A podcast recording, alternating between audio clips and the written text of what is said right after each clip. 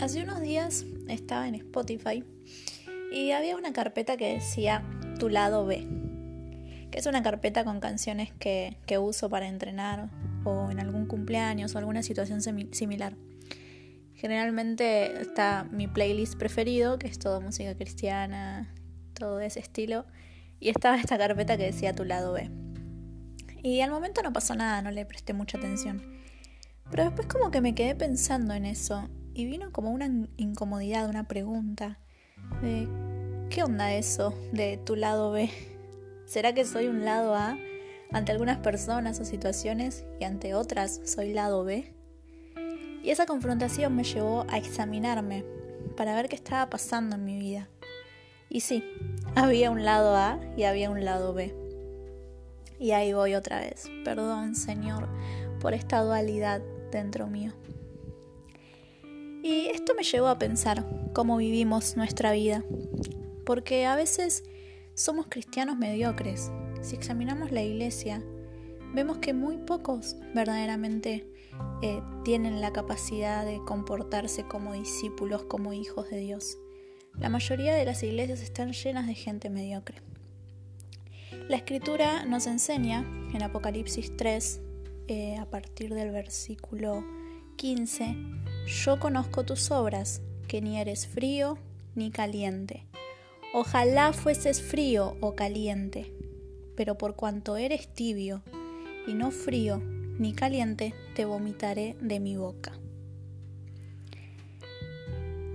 Entonces, así llevamos muchas veces nuestra vida de creyentes, en la mediocridad.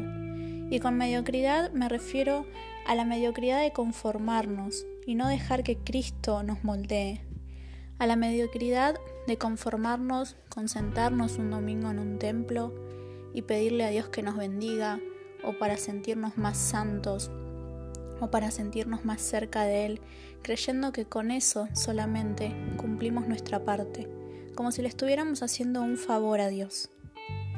Y a Dios no le gustan las mezclas. Si nosotros leemos la Biblia, nos damos cuenta que Él no es un Dios de mezclas. Él no es un Dios de más o menos. Él es un Dios de perfección. Entonces nosotros pensamos eh, a veces que por la forma en la que vivimos, pensamos que a Dios le gustan las mezclas o el más o menos o que con eso se conforma. Y por eso vivimos en la forma en la que vivimos. Sí, Jesús, llévate esto de mi vida. Ah, pero esta área no la toques. Esto déjamelo.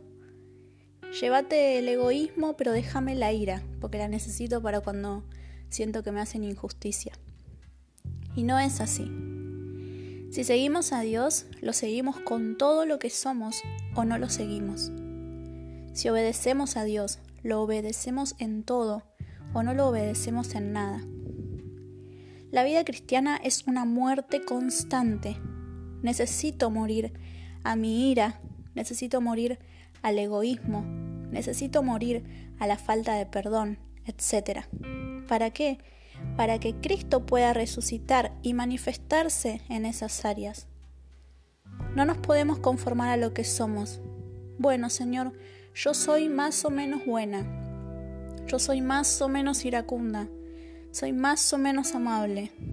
Si pensamos de esa manera, es porque no estamos conociendo, no conocemos al Dios a que seguimos. Y es duro lo que estoy diciendo y seguro que a muchos les moleste o les incomode. Y lo sé, lo sé porque yo sentí la misma molestia y la misma incomodidad al examinarme. Pero necesitamos salir de la mediocridad, necesitamos dejar de ser lado A y lado B. Y yo no estoy juzgando a nadie, simplemente estoy analizando mi vida y entiendo que conforme a lo que me enseña la escritura, necesito tomar una decisión y ser perfeccionada día, y, día a día a la imagen de Cristo.